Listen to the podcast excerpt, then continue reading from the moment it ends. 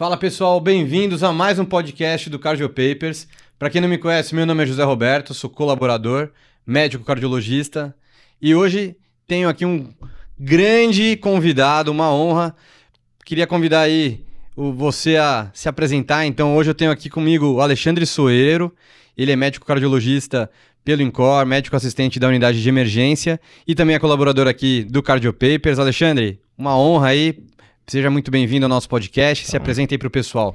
Então, pessoal, primeiro, a honra é minha. Obrigado, Cardio Papers e, obviamente, Zé Roberto aí pelo convite, pela participação. Também sou colaborador aí do, do, do Cardio Papers em conjunto com, com, o Zé Roberto. E o Zé já falou, né? Na verdade, a gente trabalha junto na emergência do INCOR já há um bom tempo. Na verdade, o Zé tá mais careca, mas eu sou um pouco mais velho que ele, né?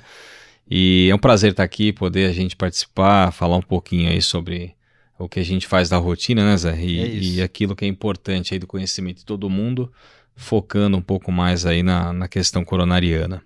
Isso aí. Então, o Alexandre aí, como ele comentou, ele também, quando eu já era residente da clínica, eu já fui residente, aluno dele, então é uma pessoa com uma didática excelente. Hoje a gente vai ficar falando então sobre o assunto que ele domina muito, que é essa parte de antiagregantes. Então hoje vocês vão sair daqui sabendo tudo o que vocês precisam saber sobre antiagregante plaquetário para você conseguir desenrolar tranquilamente na sua prática clínica. Então, bora lá, Alexandre. Então, bora. falando de antiagregantes, vamos começar sabendo quais são as opções que a gente tem disponíveis aqui no Brasil. Que não adianta a gente ficar falando de cangrelor e outras medicações que não tem no Brasil. Vamos falar na prática, papo reto, o que, que a gente tem aqui no nosso país. É, Comenta aí. O, o, que tem no Brasil, rápido, né? Uma coisa bem direta, Zé. A gente, é a S, né, que é aspirina, básico é, que a gente usa de rotina, e aí você tem o que você faz de dupla antiagregação plaquetária. Então, clopidogrel, que é o mais antigo que a gente tem, o ticagrelor e o prasugrel. Então, são as quatro opções que a gente tem de rotina. Eu chamo só a atenção, porque a gente ainda tem, na verdade, à, disposição o tirofiban, Perfeito. que não deixa de ser, um, na verdade, um antiagregante plaquetário também. Né? Ele faz uma inibição de agregação específica e endovenoso. Legal. Mas é uma coisa bem específica aí para a gente usar no, no pós-CAT, pós-angioplastia. Então, de rotina, para quem trabalha em emergência, para quem está no dia a dia trabalhando aí no pronto-socorro, as quatro opções. Né? Na verdade, o AS, eu não diria nem quatro opções, três opções, porque os Perfeito. outros são complementares. E aí, clopidogrel, prasugrel e ticagrelor como complementar do tratamento. Esses aí, então, que você comentou, prasugrel, ticagrelor e clopidogrel, que são os inibidores de P2Y12, né? Que a gente acaba tendo na diretriz, a gente vê que eles acabam sendo aquela opçãozinha que ele põe lá, ah, evitar fazer se for pro CAT nas primeiras 24 horas. São essas três aí que a gente está comentando agora, né, Alexandre? É isso aí. É, a gente, obviamente, vai comentar um pouco desse momento de indicação, mas é aquela história, né? Coronária AS para todo mundo, uhum. né? até prova o contrário, não tem nenhuma contraindicação absoluta é, com uma alergia realmente grave, confirmada, ou você ter um sangramento gástrico ativo, alguma úlcera gástrica ativa, é, e os outros, momento, de acordo com o paciente, de acordo com onde você trabalha e o que você tiver à disposição, óbvio. Perfeito. Beleza, então a gente acabou conhecendo as principais medicações que a gente vai ter agora, então, no dia a dia, as que a gente vai discutir muito agora na nossa no nosso videocast. Então, vamos comentar então que é, esses antiagregantes, que nem você falou, na coronária, né? Na coronária, então a gente vai ter que dividir coronária em coronária aguda, em síndrome coronariana aguda e coronária crônica, que é a DAC crônica ou síndrome coronariana crônica. Então, antiagregante na síndrome coronariana aguda, tudo igual, Alexandre? Tem diferença? Dose, é. indicação, potência? Vamos dar uma esmiuçada nisso aí, que é isso é uma das coisas que o pessoal tem mais dúvida aí. É, então, coronária aguda Zé, é um cenário à parte, né? É, primeira coisa, não é tudo igual. Obviamente não é tudo igual. Quando a gente pensa em, em dupla antiagregação, quer dizer, a gente está acostumado a utilizar a aspirina, como a gente já falou, que isso é para todo mundo. E a discussão fica mesmo no que a gente já comentou: clopidogrel, prasugrel, ticagrelor. Então, qual a opção que eu tenho, aonde eu vou usar, qual a dose que eu vou usar e o momento que eu vou utilizar. Hoje a gente pensa em, em todos os pontos aí. A primeira coisa, né, entre clopidogrel, prasugrel ou ticagrelor, em termos de potência, em termos de benefício clínico, prasugrel e ticagrelor estão na frente do clopidogrel no cenário da coronária aguda. Perfeito. Então, a gente começou com o clopidogrel em 2001, quando foi publicado o, O Cure. Cure. Depois, a gente vê redução de evento combinado, né, seguindo aí o paciente um ano ou mais. Eh, só que aí a gente teve, em 2007, a publicação do Triton com prasugrel e em 2009 a publicação do Plato com o ticagrelor. E benefício eh, nítido entre o prasugrel e o clopidogrel, entre o ticagrelor e o clopidogrel. O ticagrelor até com benefício também em morte cardiovascular, apesar de não ter sido nem preparado o estudo, vamos dizer, para isso. Então é nítido que os dois são superiores. E se eu tenho opção, eu vou deixar para usar como opção. Quando eu vou utilizar? Acho que essa é a pergunta importante. Uhum. Depende, depende de onde eu estou trabalhando, depende do cenário da coronária que eu tenho e depende do que eu tenho disponível, né? Mas supondo que você tenha tudo à disposição, então eu tenho todos os medicamentos. Se eu tiver num ambiente que eu não tenho hemodinâmica disponível e que eu demoraria mais de 24 horas para levar uma síndrome sem supra, primeiro eu vou falar de sem supra, para o cateterismo, a princípio, você está autorizado a fazer dupla antiagregação no pronto-socorro pesando risco-benefício. E aí você teria a opção do clopidogrel ou do ticagrelor. né? Legal. Então a gente deu uma limitada aí, o prasugrel ficou de fora. Limitou. O plasogrel fica de fora, porque quando foi feito o Triton, ele foi feito num cenário de eu olhar o, o cateterismo do doente, indicar a angioplastia e aí eu dar o ataque na hemodinâmica. Esse é o famoso conhecer a anatomia que a gente Conhecer sempre a comenta, né? anatomia, quer dizer, você tentou avaliar isso até no estudo posterior ao ACOST, mas aumentou o sangramento, não trouxe benefício em dar prasugrel no pronto-socorro. Então, Beleza. essa é uma estratégia que está fora. Então, para quem trata inicialmente clínico doente, até ele fazer o CAT, a gente teria as duas opções. Qual dose? Se você vai manter clínico inicialmente o, o clopidogrel, você pode dar 300 ou 600, eh, se, e o ticagrelor, a dose de ataque é 180 miligramas, e aí você deixa 90 miligramas de 12 em 12 horas, o clopidogrel 75 miligramas de manutenção Uma vez ao dia. uma vez ao dia. Então, essa seria o- o- a opção que você, você tem. Supondo que não, que você trabalha fora, mas você consegue mandar um doente para o cateterismo em até 24 horas, ou que você trabalha num centro com hemodinâmica, Uhum. né, e você tem tudo à disposição.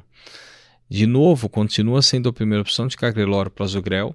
A diferença é que hoje a gente entende que a gente não tem evidência de que fazer dupla antiagregação nos doentes logo na chegada vai trazer benefício adicional. Uhum. né? Então, justamente por isso é que a gente hoje não opta mais por fazer a dupla na chegada. A Perfeito. recomendação para quem eu tenho hemodinâmica disponível dentro das primeiras 24 horas, possível de fazer estratégia invasiva precoce no sem supra, é você fazer realmente só ah, a dupla antiagregação na hemodinâmica. Então, espera, faz o AS, anticoagula o doente, Uhum. leva o doente para hemodinâmica e lá, a depender da anatomia, se você fizer a intervenção, você dá o ataque do medicamento. Então, isso é bom? É bom, porque você deixa de expor o doente, talvez para um medicamento que ele nem vai utilizar, a depender da, da situação clínica, pelo menos naquele momento inicial. Ah, é bom porque muitos doentes são cirúrgicos, quer dizer, se tem É. 10, 20% dos doentes são cirúrgicos, você não fazendo o medicamento até te permite fazer a cirurgia de uma maneira mais precoce. Então, Boa. esse é o cenário, cenário que a gente tem no, no Sem Supra. Existe muita discussão, até antes de eu passar para o Supra, em relação a, ah, mas entre prasugrel e ticagrelor? Sempre vem essa, essa pergunta. Putz, e aí, o que, que eu vou usar? Qual que é melhor? É, Tem alguma diria, evidência aí recente? tem, mas assim, eu diria que se eu falar muito aqui, o pessoal vai me execrar, mas é, o que eu diria é que existem duas ótimas opções. Uhum. Então, se você tem o prasugrel à disposição para uma intervenção percutânea, se você tem o ticagrelor à disposição, você optando por um ou por outro, eu acho que vão muito bem. Vão Legal. muito bem. E essa é a mensagem inicial. Aí, Essa é a galera. mensagem talvez mais importante para quem está em casa ouvindo, é, é as duas opções são excelentes, são primeira linha. Agora, o que, que você tem de evidência? Você tem o Wiser React, né, que foi um estudo publicado recente e que ele comparou diretamente, quer dizer, prasugrel com ticagrelor. No final, ele acabou mostrando superioridade do prasugrel em redução de evento combinado e sem aumentar a taxa de sangramento. Só que aí o que eu falei disso é que tem muita crítica, quer dizer, é um estudo que é relativamente pequeno para coronária aguda, 4 mil pacientes, mais ou menos, é um N pequeno, porque a Uhum. gente costuma ver. É um estudo aberto, ele não é cegado, Então ele segue a linha do Plato, a linha do Triton. Uh, Os doentes e, compravam o remédio, e um, né? um resultado também. E o resultado que todo o acompanhamento é, é, de uma forma que não é o comum da gente ver na rotina, tem muito dado de sangramento que não foi bem mostrado no resultado. Então acabou gerando muita dúvida. Por outro lado, lógico, foi uma, uma amostra calculada para ter esse desfecho, então não dá para criticar, e é um desfecho duro, claro, que foi é a auditado. melhor evidência que tem até o momento. Que né? foi auditado, e é a melhor evidência que tem. Então, tudo isso pesa muito. E não foi indústria, isso é importante, uhum. foi o governo alemão que bancou. Então, esse é um ponto também que interfere um pouco menos. Mas acho que o recado principal, isso modificou a diretriz europeia? Modificou. O europeu colocou o Prasugrel como primeira opção. Uhum. Mas para a gente, a diretriz brasileira, aquilo que cai em prova de, de título, aquilo que a gente tem que gravar é Prasugrel ou Ticagrelor, ambos são a primeira indicação. O que, que muda no Supra? Né, o detalhe. O Supra, pessoal, depende do cenário, não é tanto uh, você ter hemodinâmica ou não ter hemodinâmica, é você vai trombolizar ou vai para angioplastia primária. O Supra ele, é esse o cenário. Trombólise é clopidogrel. Trombólise não se discute nenhum outro medicamento no momento da trombólise. Perfeito. É. Né? Então não se pensa em outro, outra dupla antiagregação e tem que fazer. Né? E aí clopidogrel é a opção e geralmente a dose é 300 miligramas, não é 600. Você não vai para intervenção percutânea a primária, então uhum.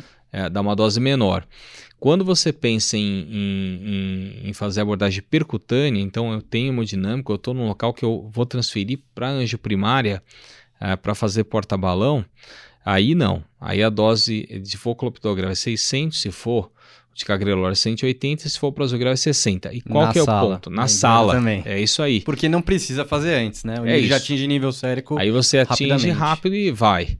Ah, só tem um adendo que, que, que é interessante disso, é que o, o prasugrel tem essa questão de na sala, mas a diretriz europeia deixa em aberto você no supra poder fazer o prasugrel para intervenção percutânea primária até no pronto-socorro. Por quê? Porque ele vai para angioplastia primária. Essa que é a Né? subanálise do Acoust, da parte do Supra, não? Não, é um outra não. parte. É mais um racional, Ah, na tá. verdade. Zé, você falar assim, eu estou no Incor, por exemplo, onde eu tenho hemodinâmica disponível 24 horas. E lá a gente não tromboliza doente, a gente manda Claro. o doente para hemodinâmica para angioplastia primária. Chega um supra agudo, eu tenho prasugrel à disposição. Na verdade, eu estou até autorizado a poder dar o ataque na sala de emergência, vai porque ele vai para coisa, angioplastia né? primária. Quer dizer, A artéria tá fechada a rigor. eu não vou chegar lá e discutir cirurgia do doente, Claro. eu vou lá para tratar. Então, nesse caso, é a única exceção que a diretriz europeia deixa como você podendo fazer na chegada como um, um diferente. Mas se você também quiser seguir a mesma linha e fazer na hemodinâmica, poderia. Na prática, boa. né? Pouca diferença, né? Vai, Pode. Vai agregar Pode. rapidamente de qualquer forma. Exato. Então, o que é importante para gravar, né? Supra, ah, AS para todo mundo, isso é inquestionável. Trombólise, você faz 300 de clopidogrel, não pode ticagrelor, não pode prasugrel. Ponto. Supra, angioplastia primária, então não vou trombolizar o doente. Você faz o AS e aí você pode escolher as três opções, mas prasugrel e ticagrelor são a primeira opção. Você pode deixar para dar na sala de hemodinâmica, mas você pode fazer o ataque na unidade de emergência, aí você estaria até autorizado o próprio prasugrel por dizer que o doente vai subir para intervenção sem dúvida nenhuma.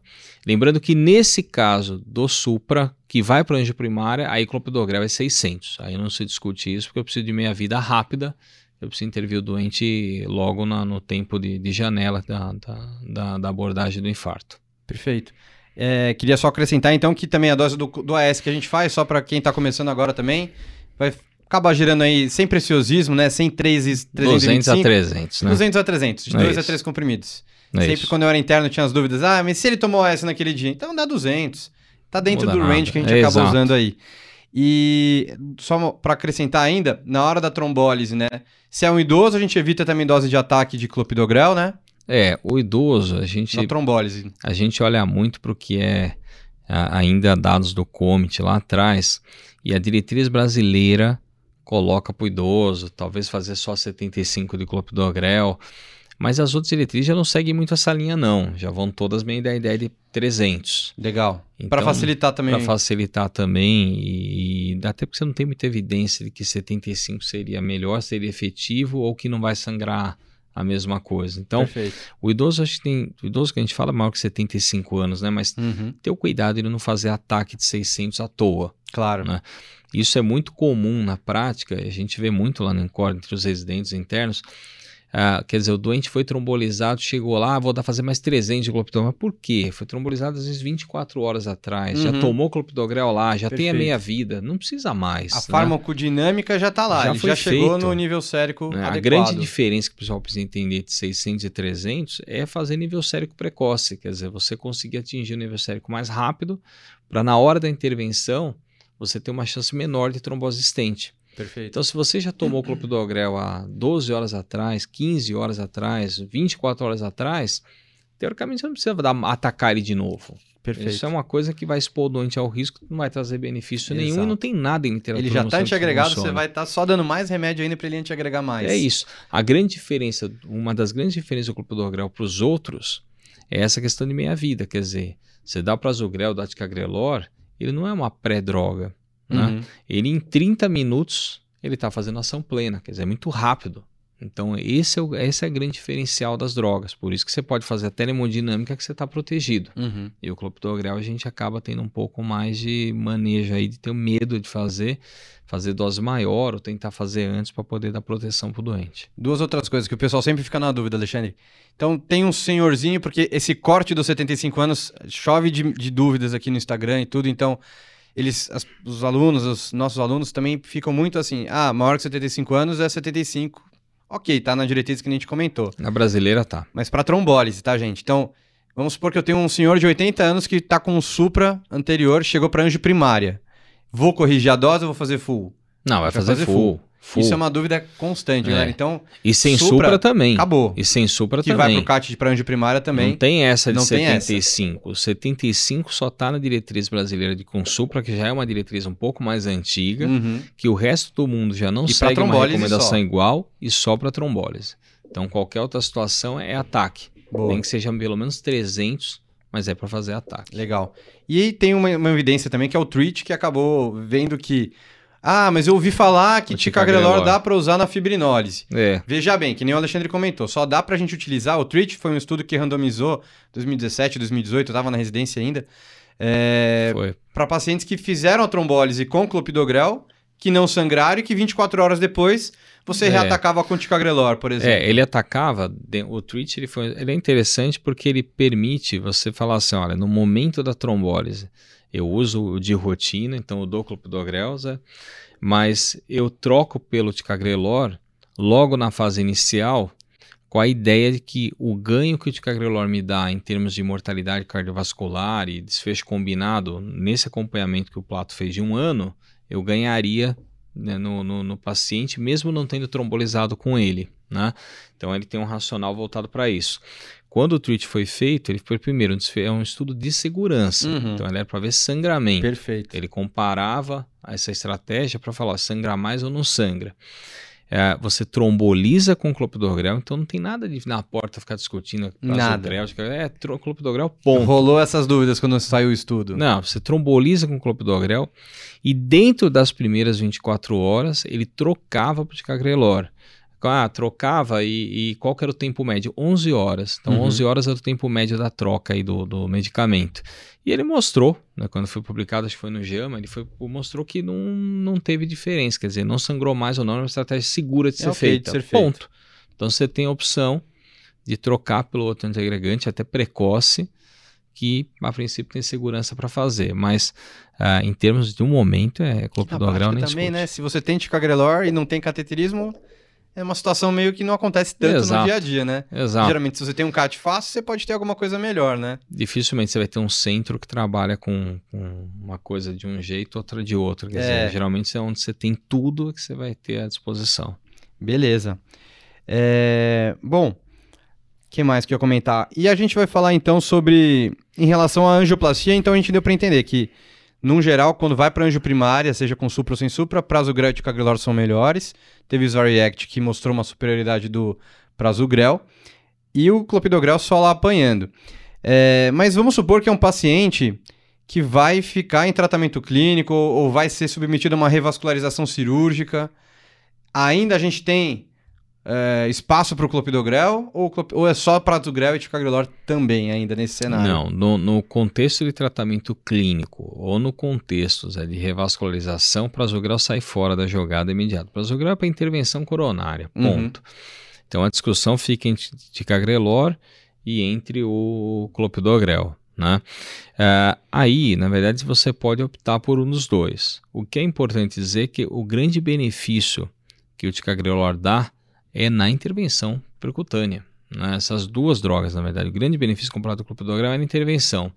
Então, depois, a longo prazo, até o clopidogrel já não perde tanto. É óbvio que se eu tenho ticagrelor à disposição, eu vou usar o ticagrelor como primeira opção. Uhum. Mas, teoricamente, nesse contexto de revasca e tratamento clínico, qualquer uma das duas drogas podem ser utilizadas. Se eu tenho ticagrelor à disposição, é a, a droga de escolha por ser coronária aguda uhum. e por ter benefício no tratamento geral mas a gente já perde um pouquinho o benefício em relação à intervenção percutânea em si. Legal. Né? Então acaba ficando então mais ticagrelor então como como a opção, melhor opção principal, porque o prasugrel está fora. Mas lembrando que aí o clopidogrel já não perde tanto em relação à intervenção percutânea, já mudou um pouco o perfil. Legal. E bom, paciente, a gente vê às vezes na diretriz, né, e já puxando um gancho para a próxima pergunta, que o tempo de manutenção pós-síndrome coronariana aguda, que antes era meio que um dogma, né? Sempre 12 meses, 12 meses. Agora a gente está pensando em talvez encurtar em algumas situações, então a gente tem que pesar às vezes, você vai olhar a diretriz da ESC, ah, tem um alto risco trombótico, um alto risco hemorrágico, ou baixo risco hemorrágico. Vamos só traduzir aqui para eles antes da gente comentar quando que a gente pensa em encurtar, mas para a gente dar uma ilustrada assim, não precisamos listar exatamente como é um checklist, mas para o nosso aluno pensar o que, é um alto risco trombótico, assim, num contexto clínico ou até mesmo de intervenção percutânea, assim, quando que é um paciente protótipo, assim, para pensar nisso, Alexandre? É, então, acho que a primeira coisa, é, apesar de ter muita mudança, né, e tá saindo cada vez mais estudo para encurtar, principalmente medicamento, tivesse que passar uma mensagem para todo mundo pós-coronariopatia aguda, tempo base são 12 meses ainda, quer dizer, ainda continua, padrão se eu não quiser pensar especificamente que perfil de doente eu tenho. Tá na ou, dúvida? Tá na dúvida, um ano, né? 12 meses é o padrão de, de tratamento, ainda se mantém dessa forma. Agora, é óbvio que você tem que individualizar. E coronariopatia aguda, uma coisa que se mostrou nos últimos anos é que a individualização faz muita diferença no tratamento. Antes, lá atrás, a gente olhava, era uma coisa meio geral, né? Aquela coisa meio. Uh, tinha regra, também, né? Monab CH, não sei, isso acabou. Quer dizer, a gente olha para o doente. É tudo tipo receita de, de bolo, né? Acabou. Quer dizer, é o momento que você dá o remédio, a dose que você dá o remédio, que a gente estava discutindo, o remédio que eu vou escolher e, e, a intervenção, o momento da intervenção, tudo vai mudar. E o mesmo vale para o tempo de terapia. Quando surgiu essa questão de tratamento clínico da coronária, anos 2000, final de, dos anos 90, quer dizer, era uma loucura, era remédio atrás de remédio e a ideia é tratar isquemia, tratar isquemia e intervenção. Uhum. E a gente viu que funcionou, quer dizer, você reduz mortalidade, os doentes têm menos complicação, a evolução vai muito melhor, muito menos trombose existente, mas por um lado começou a sangrar muito mais, que é óbvio, você tem droga muito mais efetiva, claro. você vai sangrar. Então passou a partir de 2009, 2010 a se pensar um pouco em sangramento e aí tentar equilibrar um pouco melhor a balança, talvez o que tivesse o melhor resultado. E aí vem toda essa corrente aí de pensar o tempo que eu posso individualizar. O que, que as diretrizes colocam, né? Quando você faz intervenção percutânea na coronária aguda ou revascularização cirúrgica, agora olhando para a diretriz europeia, uhum. é, 12 meses é o tempo base, uhum. mais situações de alto risco de sangramento podem encurtar para 6 situações que o risco de sangramento é muito baixo, dependendo do perfil do doente, você está até autorizado a de repente postergar por mais de 12 meses. Uhum. Mais 12 meses é o básico. Aí vem a pergunta: quem que é alto risco trombótico? Alto risco trombótico é o paciente que basicamente tem é, dois, três estentes, uma malha longa de estente, já teve trombose de estente, angioplastia de tronco, bifurcação, é, é doente com anatomia complexa. Uhum. Né? Esse é o perfil do paciente que realmente ele tem um, um perfil trombótico de risco alto que a gente tem uma preferência por postergar pelo menos até os 12 meses. E óbvio, o risco de sangramento alto pesa o oposto, então você vai exatamente para o lado contrário. Risco de sangramento alto, Quando a gente fala em coronária aguda especificamente, o ideal é que você use ou o DAPT ou o Precise DAPT para calcular. Uhum. E aí você tem o DAPT é no momento da alta, o Precise DAPT é quando completa o tempo inicial de tratamento. E aí, de acordo com a pontuação, você vai estimar se valeria a pena postergar mais ou não, ou encurtar o tempo de tratamento Uhum. ideal. Ah, até existe para situações específicas de, de, por exemplo, paciente com FA usar Rasbled para auxiliar também. Uhum. Mas para esse perfil específico mais agudo, que não tem FA na jogada e o anticoagulante, a gente vai pelo, pelos dois scores. E aí pesar o que vai mais, né? O que, que pesa mais para definir tratamento em si. Mas tivesse que gravar coronária aguda 6 ou 12 meses e raramente postergar um pouco mais, aí são situações específicas. E tratamento clínico, que eu não comentei, aí é até diferente. 6 a 3 meses, depende do perfil, aí a gente pode até encurtar mais. Uhum. Então, seis meses, geralmente o, o comum, e você pode até puxar para três, seis, para três meses, um mês, quando o risco de sangramento é muito alto. Sim, perfeito. Uma situação de tratamento clínico muda um pouco a perspectiva. Legal. E, bom, acho que para um exemplo, assim, geralmente só para o pessoal lembrar também, acho que paciente idoso tem que pensar isso também, baixo peso, mulher, Também. renal. Esses são pacientes aí que a gente acaba pontuando aí, é, mentalmente até, né, nesses scores aí de risco hemorrágico. Se você pegar a diretriz, tem uma tabela que eles colocam, né? Então, É, esse perfil, quer ali. dizer, você tem os scores, você tem, ah, é idoso, é mulher, é, diabético, é arteriopata, é nefropata. Então, é o perfil que você coloca como alto risco. E que soma para poder, você, obviamente, se pesar na, na, na balança. Exato. Boa. Legal. É, bom, então a gente já comentou agora o que, que é o alto risco, baixo risco, né? O tempo de manutenção pós-síndrome coronariana aguda. Lembrar que o padrão é 12 meses. E aí sim, você vai se questionar se vai encurtar ou não. Mas agora uma dúvida, então, que a gente, no nosso dia a dia, é direto, né? Então a gente estava até conversando de um caso agora há pouco antes de entrar no ar. Então, tem um paciente que chega com uma síndrome coronariana aguda, geralmente sem supra ou angina instável, né? Que a gente às vezes está com a artéria aberta mesmo e vai se discutir. Chegou lá, como é que funciona lá na rotina no, no serviço que a gente trabalha, o Alexandre? Chega lá um paciente, o cara da hemodinâmica liga, ó, sobe um assistente aqui para discutir o caso. E a gente já sabe que geralmente é o quê? Cirúrgico. Doença triarterial, Sim. cirúrgico, né? Aí você fala, putz, o cara já tomou ataque de, a- de DAPT, veio de outro serviço, né? Já tava lá esperando um- alguns dias e aí já tá duplamente antiagregado. E aí? O cara tá lá estável, não é uma cirurgia de emergência. Como é que eu manejo essa parte da, da anticoagulação com antiagregação? Foco mais aqui em antiagregante, mas só pra gente fazer, a gente. Qual que é a nossa rotina? A gente suspende, a gente mantém? Quanto tempo pra operar? Revasque cirúrgica, né? A cirurgia que eu tô falando é Sim. cirurgia cardíaca mesmo. cardíaca. É, o, o tivesse que gravar o número de dias aí depende do medicamento, óbvio, né? Mas clopidogrel de cagrelor, se tivesse que guardar quantos dias você tem que suspender para operar, cinco dias. Prasugrel, sete dias obrigatoriamente. Ele é mais potente, né? É, Tem uma é. inibição É irreversível. aí. irreversível, então ele vai durar um tempo maior. Lembrando que tem evidência para suspender o clopidogrel com três dias de operar, Uhum. isso inclusive em diretriz, Uhum. não é o que a gente usa na prática. não a é. gente aguarda cinco por uma questão de segurança. Mas, por outro lado, se for um doente muito instável, que está num ponto de, de, de isquemia aí, recorrendo, balão intraórtico, precisa de cirurgia de emergência, ah, mesmo em vigência de clopidogrel, muitas vezes você acaba operando. Você Uhum. opera, dá plaqueta e resolve a situação do doente. Mas é raro acontecer. É raro, a é gente tem raro. muito difícil a gente ver isso. Então, na prática, é clopidogrel, pessoal, 5 dias, cicagrelor 5 dias, prasugrel 7 e clopidogrel em algumas diretrizes até 3 dias dá para fazer com segurança, mas não é o que a gente costuma ver na prática. Não, não é.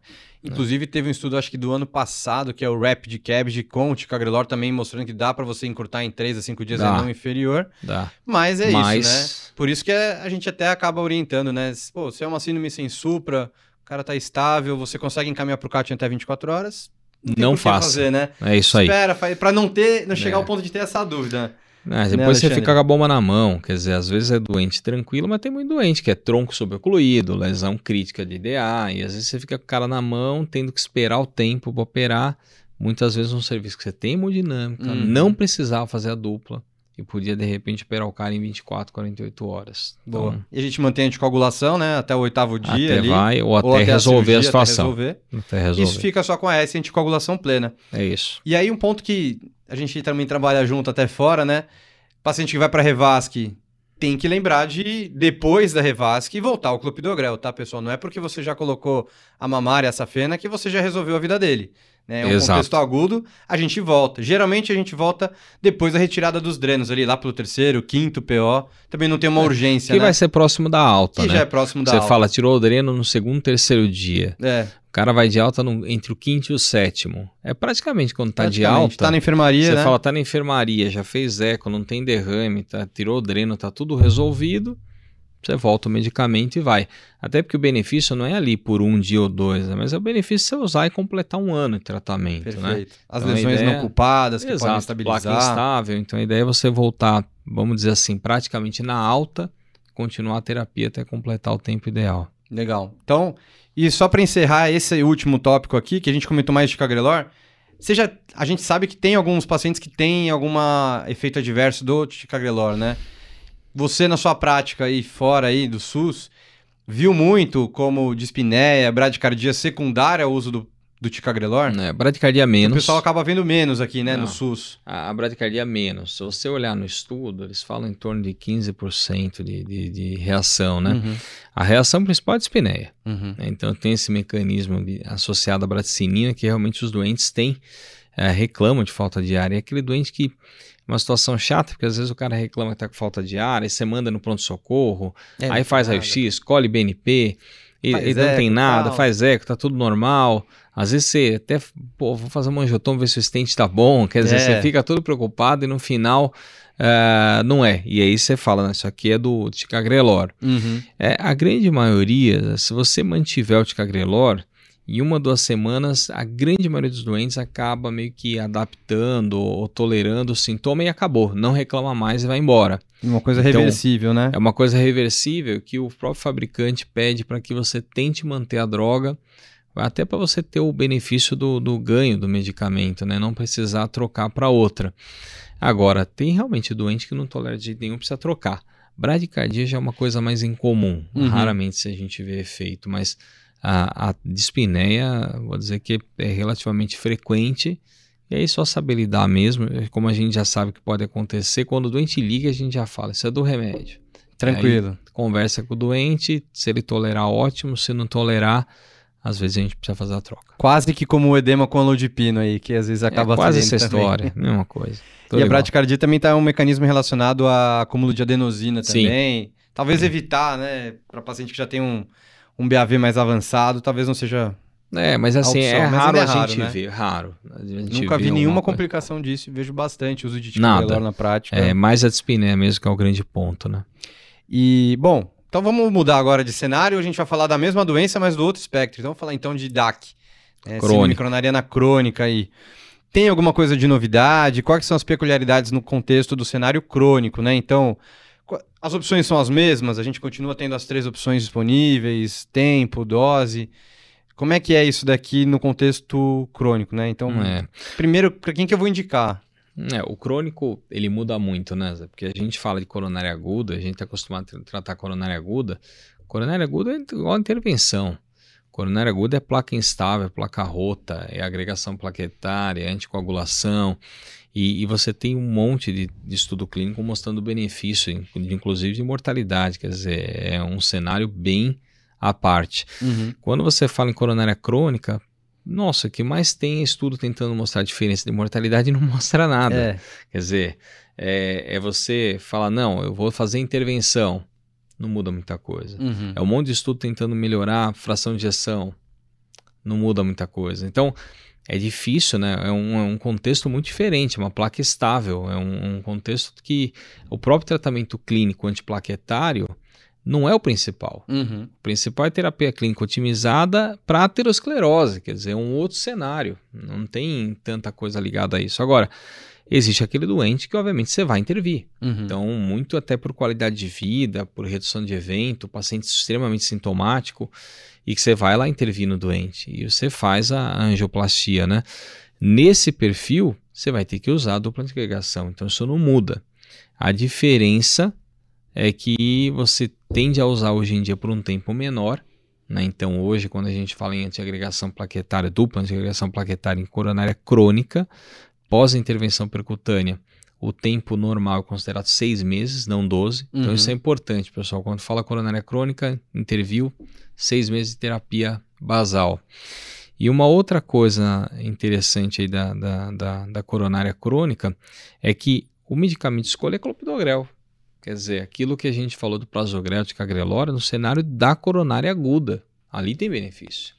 Eu vou intervir rápido, eu vou fazer, ó, a placa está instável, tem hipercoagulabilidade, hiperativação plaquetária. Mas não é o coronário, coronariopata crônico. Esse cara você não tem evidência. Então, coronariano crônico, se tivesse que gravar alguma coisa, é clopidogrel na intervenção, se tiver que gravar um tempo basal para esse doente, são seis meses, podendo encurtar para três. Perfeito. Vai depender do, do perfil clínico, aquilo que a gente falou de risco trombótico e risco de sangramento. E esse é o cara que não vai para 12 meses. Não, Esse cara aí, a tendência é só encurtar. a tendência é encurtar. Existe individualidade? Tem. Mas por diretriz, seis meses ou encurtar até menos, aí como a gente falou. Beleza. É, bom, então a gente falou que agora então é só, realmente, só temos o clopidogrel como opção, né, junto com o AS. O tempo a gente comentou e a dose vai ser a mesma dose, né? Então 300 para você antiagregá-lo na sala de hemodinâmica, 300 e 600. É. Depois a manutenção de 75. Veja, eu não tô, às vezes isso é importante, às vezes tem muita gente que vai estar vendo isso, vai estar falando, poxa, mas eu trabalho no hospital X, eu vejo tratar coronária crônica, e eu vejo o pessoal dar prazogrel, Uhum. eu vejo o pessoal dar ticagrelor, tá errado? Não é que tá errado, pessoal, É, não tem evidência, esse é o ponto. Uhum. Então, eu tenho, eu tenho evidência de que prazogrel e ticagrelor nesse cenário trazem benefício adicional? Não. É só essa, é só essa resposta, mas o errado e o certo aí depende do perfil do doente, não, não é isso que eu vou criticar. Mas a diretriz é clopidogrel, o tempo são seis meses e não existe evidência de que os outros são superiores ao clopidogrel, como a gente acabou de frisar na coronária aguda. Legal. E aí, só acrescentando, então, que você tinha comentado do DAPT Score, Precise DAPT e tal. Esses são scores que a gente pode utilizar aí nesse contexto, né? Na transição do agudo para o crônico. Então, o cara que passou num contexto agudo um ano sem ter nenhum evento hemorrágico, é o paciente que eu vou pensar, bom, agora eu estou num contexto crônico, será que vale a pena manter um tempinho a mais? Então, eu gosto bastante do, do DAPT Score, que ele mostra o, o Uhum. risco-benefício líquido mesmo de isquemia e hemorragia. Então é uma opção também. Então aí a gente entra num outro contexto, que é risco residual aterosclerótico, que aí é uma outra discussão é aí. outra discussão. É. É, o, o que é interessante do, do DAPT, o Precise DAPT, é que quando, primeiro, né, o DAPT é um score feito para aplicar quando, por exemplo, eu programei que eu vou deixar 12 meses de dupla. Quando completa os 12 meses, o doente vem na consulta, eu ponho ali. E aí eu defino, vai continuar ou não vai. Uhum. E o Precise DAPT você já programa na alta hospitalar, já Beleza. vai programar mais ou menos o tempo estimado que você vai deixar.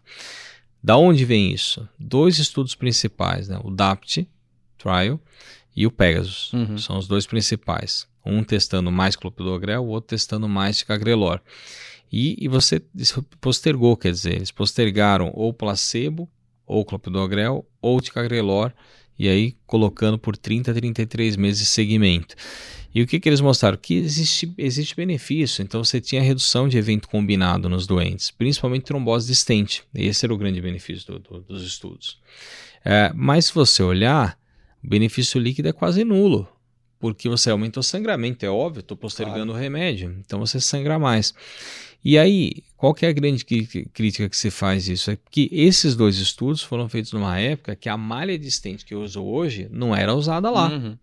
Então, lá eu suspendia, quer dizer, com 12 meses da dupla segregação e havia trombose existente. Trombose E o tardia. benefício do, do, do estudo era para diminuir essa trombose. Depois de um ano. Uhum. Coisa que hoje, com o que eu tenho de malha, né, tem malha com segurança de 30 dias, pô, a, a gente não vê. Então, é, o grande ponto que se pega é, pô, se eu coloquei um, um, um stent de segunda, terceira geração né, no meu paciente, completei esse um ano de tratamento, seis meses num crônico, será que realmente precisa? Será que hoje em dia se aplica essa questão da extensão? Eu já acho que agora a gente começa a pisar no freio. Quer dizer, acho que o benefício, já que foi de trombose existente e aumentava o sangramento, talvez hoje eu não tenha mais benefício. Mudei a haste, mudei a E aumente o sangramento. E então é uma questão para se pesar muito, para pensar, porque hoje a gente começa a mudar um pouco a, a ideia e é o que você falou, né? Cada vez mais é, é encurtar, é diminuir tempo, é dar segurança para o doente sangrar menos, mas sem expor a questão isquêmica. Boa. E última coisa, às vezes o pessoal fica com dúvida, Alexandre, é o paciente tem uma alergia a S, né? Não sei se já, com certeza você deve ter algum paciente seu que já falou isso. Ah, não tenho alergia, não tomo S. Dá para fazer monoterapia com clopidogrel? Tem o estudo Capri, né, que a gente viu isso, mas existe, né, pessoal? Dá para você fazer caso, né? É situação de exceção, né? Você não vai. É. O, dentro desse contexto que a gente falou, pô, a gente discutia até cinco anos atrás postergar a dupla. Uhum. Hoje se discute encurtar a dupla ou talvez já usar monoterapia desde o momento de inicial, cara. né, de cara.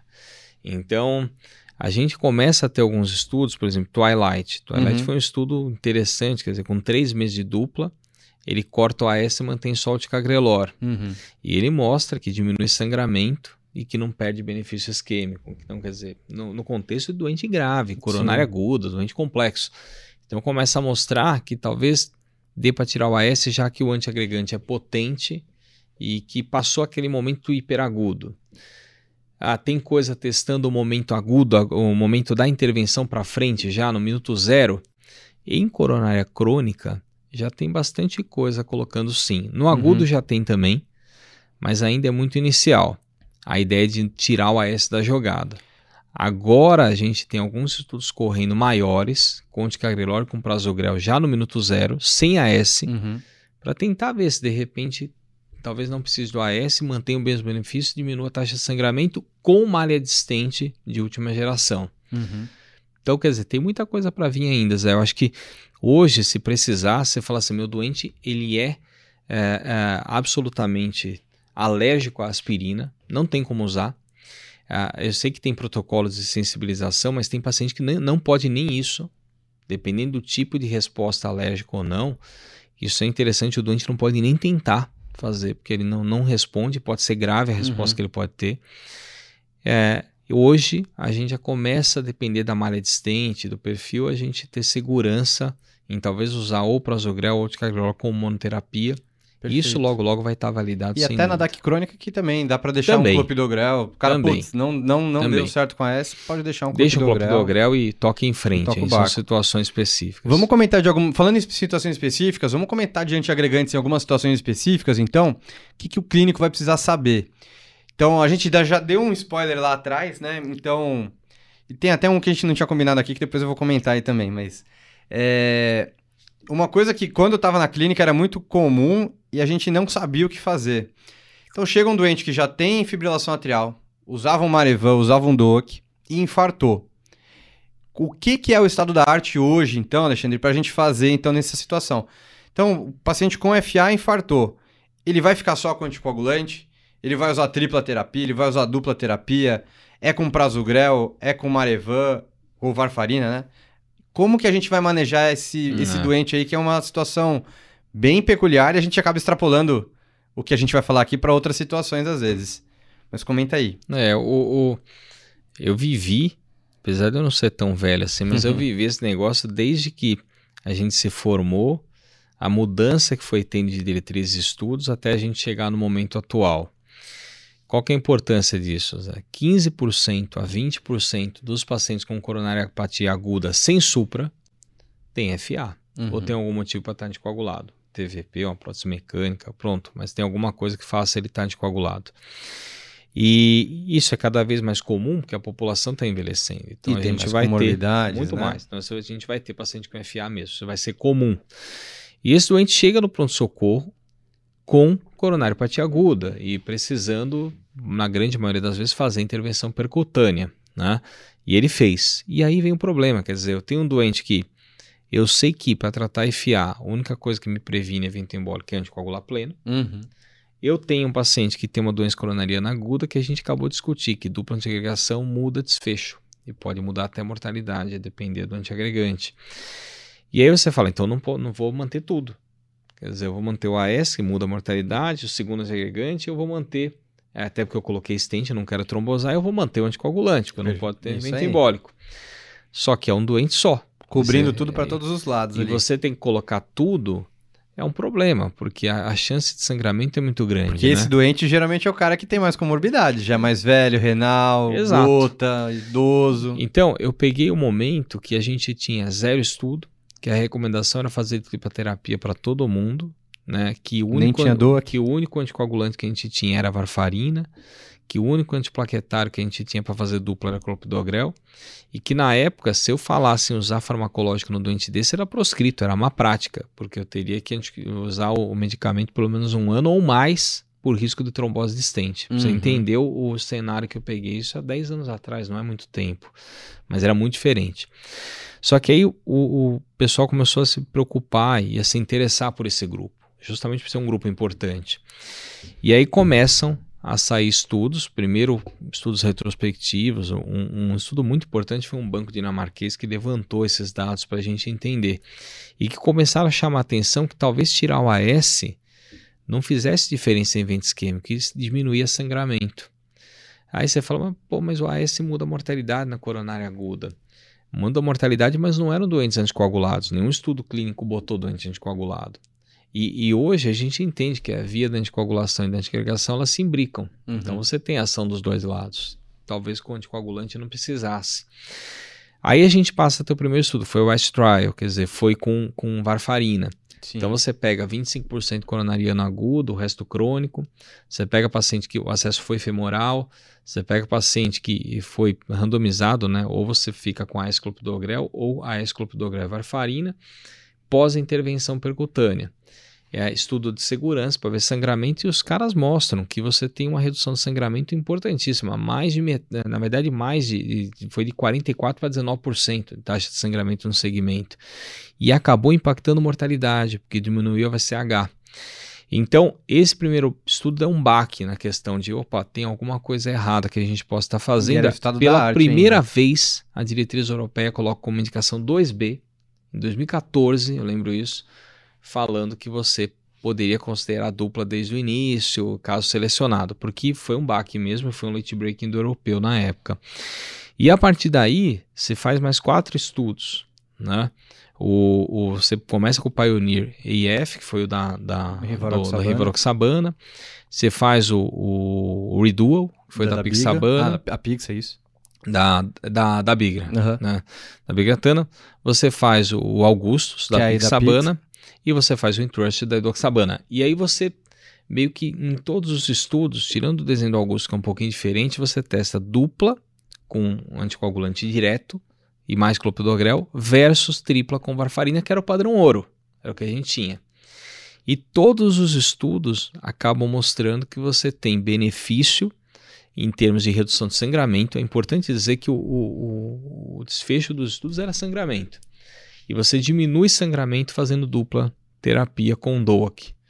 O Augustus ele traz um, uma coisa a mais. O Augustus ele traz um dado que ele compara dupla com dupla, varfarina versus apixabana, tripla com tripla.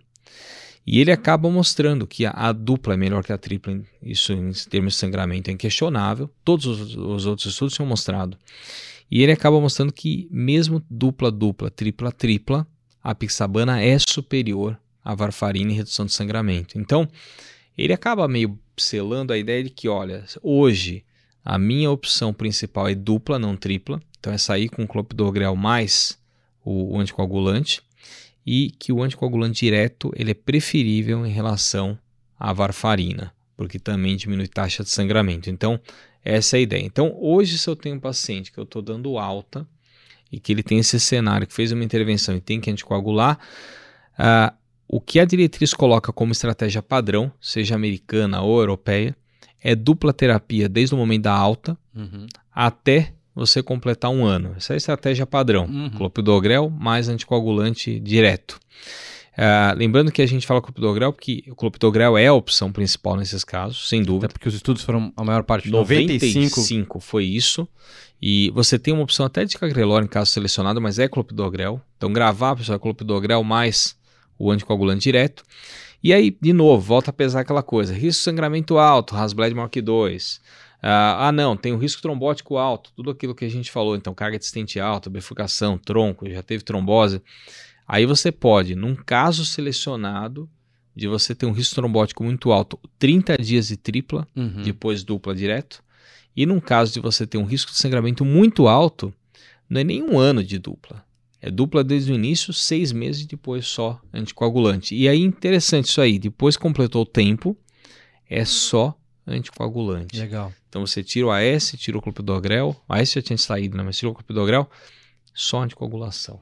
É Então, isso. A tendência é dupla, né? Com anticoagulante, preferencialmente um DOAC, se não uma varfarina e o clopidogrel. É e isso. isso mostrou redução de sangramento e não aumentou também Não significativamente É, taxa de trombose de E- stent. esse ponto é, é uma preocupação, né? Será que eu aumento o evento isquêmico? Será que eu aumento o evento embólico?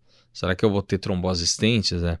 Os estudos não tinham poder para isso. Então, individualmente, quando você olhar cada estudo, desenha para ver sangramento. Senão você teria que ter um N muito maior. Mas mesmo quando você junta o pool dos estudos em meta-análise, aparentemente não mudou.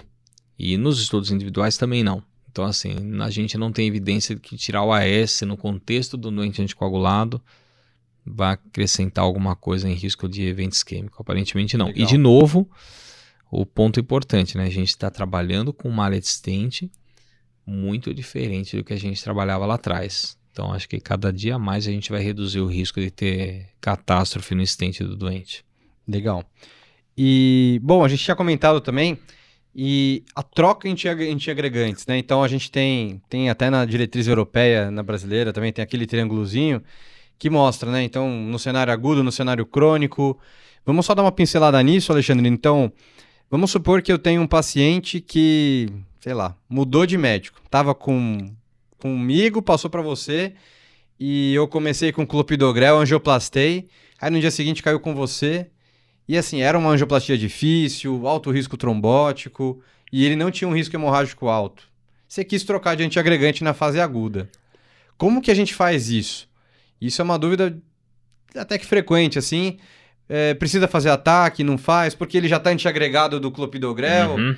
eu só começar o prasugrel. Como que é nesse contexto agudo e depois a gente comenta do crônico. É, então, vamos lá. Primeiro, um, um ponto importante que a gente não comentou ainda, Zé. A diretriz europeia deixa bem claro uma coisa que se chama descalonamento. Uhum. Acho que isso é importante falar. A gente está falando de troca, cabe falar o que, que é o descalonamento.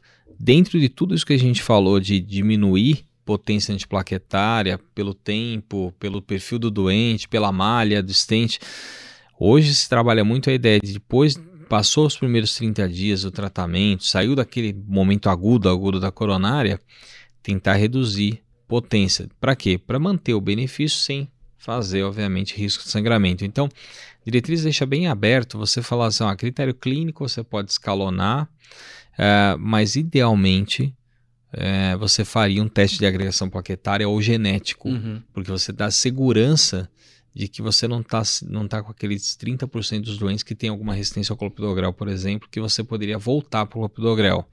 Torna o tratamento mais barato, acaba sendo uma, tão efetivo talvez quanto e vai.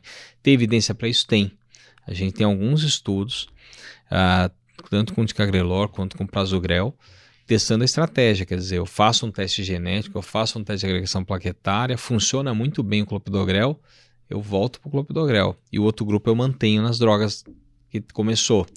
E a gente vê que não aumenta evento isquêmico e diminui sangramento voltar Uhum. ao clopidogrel. Então, a diretriz incorpora isso, isso é um ponto importante. Legal. E aí, só estou encaixando isso porque tem essa possibilidade, quer dizer, eu vou trocar meu remédio. Ou pro mais potente ou pro menos. Ou porque eu estou no começo do tratamento quero dar um mais potente, ou porque ele trombosou estente vou dar um mais potente, ou por menos, né? Então, quer dizer, eu vou descalonar, como a gente comentou. Existe uma separação, menos de 30 dias, mais de 30 dias.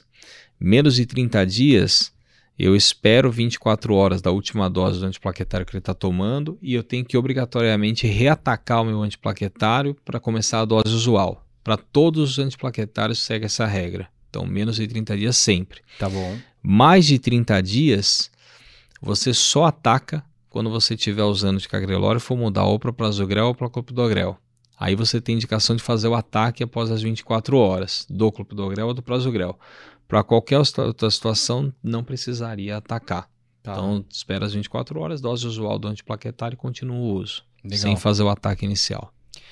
A gente não comentou isso, mas acho que vale a pena a gente comentar, é, que tem, mesmo que eu faça um prasugrel, num, seja nesse contexto agudo ou não, é, bem indicado na sala de hemodinâmica ou não, tem uma população do prasugrel que a gente evita, né? A gente acha que vale a pena a gente comentar quem é o paciente que eu de jeito algum mereço dar uma dose pelo menos que full, né, plena do prasugrel. Quem que são? Então, quem, qual então, é o então, black box aí do Sabe que do esse é, um outro, esse é um outro ponto importante, até quando a gente falou do Iser React, que talvez tenha interferido no resultado, porque se você sabe quem é a contraindicação, é antiético você dar para esse doente no estudo. Então, você tira os doentes que vocês já sabiam que davam problema.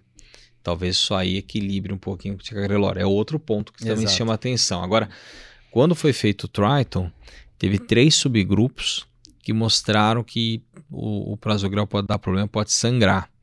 O primeiro subgrupo é o AIT ou AVC prévio.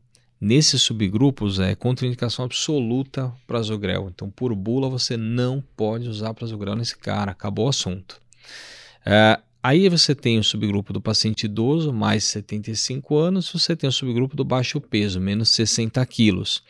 Nesses subgrupos não é contraindicação absoluta, é uma contraindicação relativa. Teoricamente, você, hum, de acordo com o FDA, né, você daria o ataque do prasugrel, mas em vez de 10 miligramas de manutenção, você usaria 5 por dia. Tá. Então, uma dose reduzida. Já não tem tanta evidência disso, é, num contexto desse perfil de doente, é preferível você usar o ticagrelor. Ótimo. Você tem segurança e não tem a contraindicação. Melhor. Então, só relembrando, então, AVC ou AIT, tanto nunca. faz esquema como rádio com AVC, Aí né? nunca. né? AIT. Idade acima de 75 e, e baixo, baixo peso, peso, menor que 60 quilos. Perfeito. Esses três grupos, evitar o prasugrel ao máximo. Beleza, ótimo. É, pra gente, estamos chegando na nossa reta, né? Essas dúvidas aí que acabam chegando aí é, suspensão para procedimentos cirúrgicos, né? Então a gente vira e mexe está conversando assim, às vezes tem um paciente nosso que passou no dentista, vai precisar fazer uma extração e acabou de infartar e não acabou agora, mas assim, tá um, dois meses ainda do evento e tá com dupla de agregação ou tá anticoagulando, né? Enfim, é, qual que é a indicação da gente suspender né, o segundo antiagregante plaquetário, visto que não é qualquer coisa que a gente vai suspender, né? Até a cirurgia cardíaca que a gente faz em vigência de AS, é. Então, não é qualquer coisa. Então, quando que a gente geralmente acaba suspendendo a antiagregação, seja dupla, seja mono, qual que é a recomendação para o pessoal é. guardar em casa? Acho que um ponto importante para o pessoal guardar é a questão primeiro de tempo, né? Então, você precisa de um tempo para ter segurança de suspensão. Então, normalmente a gente hoje, hoje em dia usa 3 a 6 meses como um tempo tranquilo para a gente poder suspender e não ter risco de trombose do stent. Para isso é importante você conhecer a malha que você usou, até porque te dá uma segurança maior poder tirar ou não e como foi o procedimento, né? resultado final, quanto, quanto você colocou de stent para você pensar que você pode já tirar ou não. Lembrando quando você vai tirar muito precoce, principalmente menos de três meses, muitas vezes tem que fazer ponte. Às vezes tem que internar o doente, fazer ponte, por exemplo, com tirofiban, uhum. para a gente poder aí sim suspender e fazer o procedimento com segurança mais próxima ao período. Agora, quando você vai, o, tem o doente, ele não é só coração, quer dizer, o cara tem tudo, né? E, e o, o, velhinho, principalmente, ele opera, opera próstata, opera a, a de colo, catarata, catarata é. de colo, tudo, né? Então, o doente é, tem comorbidades múltiplas. E o cardio que acompanha aí. E o cardio que acompanha. E sempre vem pra gente fazer a liberação, né? Não é só liberar você libera a cirurgia, você orienta, você dá o risco, mas você tem que fazer as sugestões todas. E o que, que é importante guardar, né? É, o AS fica sempre, né? Infartou, e, e não, tem DAC, sempre. Não. A única situação que você tira o AS, isso é importante, é neurocirurgia, né? Ou quando você tem cirurgia de retina. Câmara posterior. Câmara posterior. Quer dizer, o restante não precisa tirar AS. Esse é um ponto importante. Então, às vezes você tem que pôr lá, não, é, sugiro não suspensão da aspirina e tal. Aí aquela coisa, o cirurgião liga. É. Mas, pô, não posso mesmo, nem um dia antes. Não faz menor sentido tirar um dia antes. Não você vai. vai. tirar, tem que tirar antes mesmo. Tem que tirar pelo menos uns cinco dias antes. Quer dizer, Tá para você circulando tirar. ainda, é. Mas sempre tem essa discussão. Agora, gravar, acho que neurocirurgia e cirurgia de câmara posterior, retina, não pode o AS. Qualquer outra situação, você faz a cirurgia com aspirina. Ainda né? mais se for prevenção secundária, né? Exatamente. E o, o- a dupla antiagregação é que aí o ideal é ter pelo menos três meses para ter segurança de suspender e fazer a cirurgia num momento mais tranquilo. Legal. Então, assim, até é, eventualmente, se ocorre numa cirurgia tempo sensível e tal, putz, tem- vou operar um CA de cólon e acabei de infartar. Bom, a gente tenta escolher a melhor malha de stent, um stent que dá para você encurtar a DAPT ao mínimo possível de um mês aí. É isso. Não precisa mais aquela história, ah, vamos fazer balão, vamos não, balonar, não, não adianta. balão farmacológico, que aí fica um mês só. Não, tem stent já de última geração que já permite encurtar a DAPT assim, né? É isso. Acho que aí é tentar escolher dentro do que você tiver de opção. E se não tiver muita opção, passa pelo menos os 30 dias. E aí talvez fazer um- uma ponte, como a gente falou, com tirofiban, por exemplo, para fazer a cirurgia no cara internado, voltar o mais rápido possível e seguir em frente. Boa. Esse deu uma pincelada, mas só pra gente realmente bater o martelo desse último tema final, da perspectiva do futu- futuro, assim, dos antiagregantes plaquetários. Então, tem um estudo que tá rolando aí que é, é o Neo Mindset, que é um estudo que começa a adapte já Monoterapia primeiras 24 precoce. horas. É, exato. É. Monoterapia bem precoce, é, ou DAPT encurtada. Então, assim, você já mostrou mais ou menos qual que você acha que é a sua opinião do futuro, né? De como é que estão indo as tendências, mas a gente tem vários estudos mostrando que talvez menos é mais. Então tem Global Leaders, tem Tico, agora, e tudo isso são estudos que estão encurtando ainda mais ah, o período de DAPT. Uhum. E estão encurtando tanto que até estão tentando fazer SAPT logo de cara, né? Como esse Neo Mindset, que é um estudo daqui que está sendo um dos centros, é o Incor, que está cadastrando pacientes também. Então, assim, a tendência que você acha talvez seja, obviamente, sempre individualizar, mas futuro, Alexandre, o que, que você acha que vai ser o futuro da DAPT aí? Existe, É. vai existir espaço para S ainda? Não, Como é acho que que, acha vai. que- Eu não acho que o AS sai fora. Até hoje tem situações, por exemplo, ninguém provou que você deixar com o clopidogrel ao invés do AS a longo prazo é melhor. Uhum. Né? E o contrário, às vezes você tá, tá bom, estou usando clopidogrel a longo prazo, o AS eu tirei da jogada, mas aí você tem que fazer uma apendicectomia, colestectomia na urgência, Uhum. e você está tomando clopidogrel. É um problema que a gente tem, né? Então, nesse cenário, eu preferiria estar usando o AS, já que não tem o benefício mostrado. A grande questão que fica do AS é essa associação, quer dizer, pós-intervenção, nos estentes mais novos, na malha que a gente usa, no doente anticoagulado. Será que vai precisar? No antiagregante potente, como prasugrel de cagrelor, será que se a gente tivesse testado sem o AS não era igual? É, é isso que a gente está testando agora, quer dizer, essa é a pergunta.